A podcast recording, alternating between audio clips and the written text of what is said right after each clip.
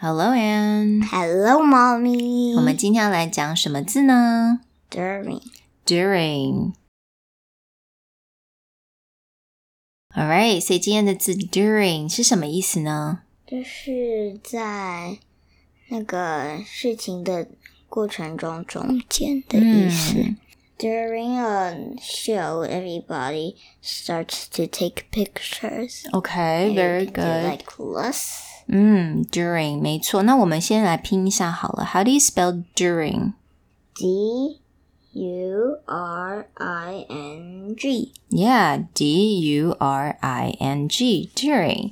So during 它是一个什么字呢？It's a word that means between the beginning and the end，也就是在中间的意思。So during the show, we need to be quiet, right? Yes. And during our recording, um, we really hope that no one else is talking around us, right? Yeah, like sometimes my grandpa come in the door and talk to us. or sometimes we have motorcycle, right? or And bus. and bus and airplane. So coming around us. like a lot of um, interruptions. Yes. Yeah. So during the show, during class, right? During class, um, we cannot use our cell phone. During class, we everybody has to be there. Mm, okay. Everybody needs to be there.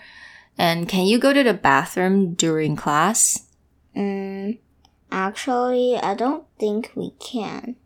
有没有人上课中间跑去上厕所？这样子其实会被扣分的，哦真的老师 吗有扣分，一定要任意扣分才能去上厕所，能下课。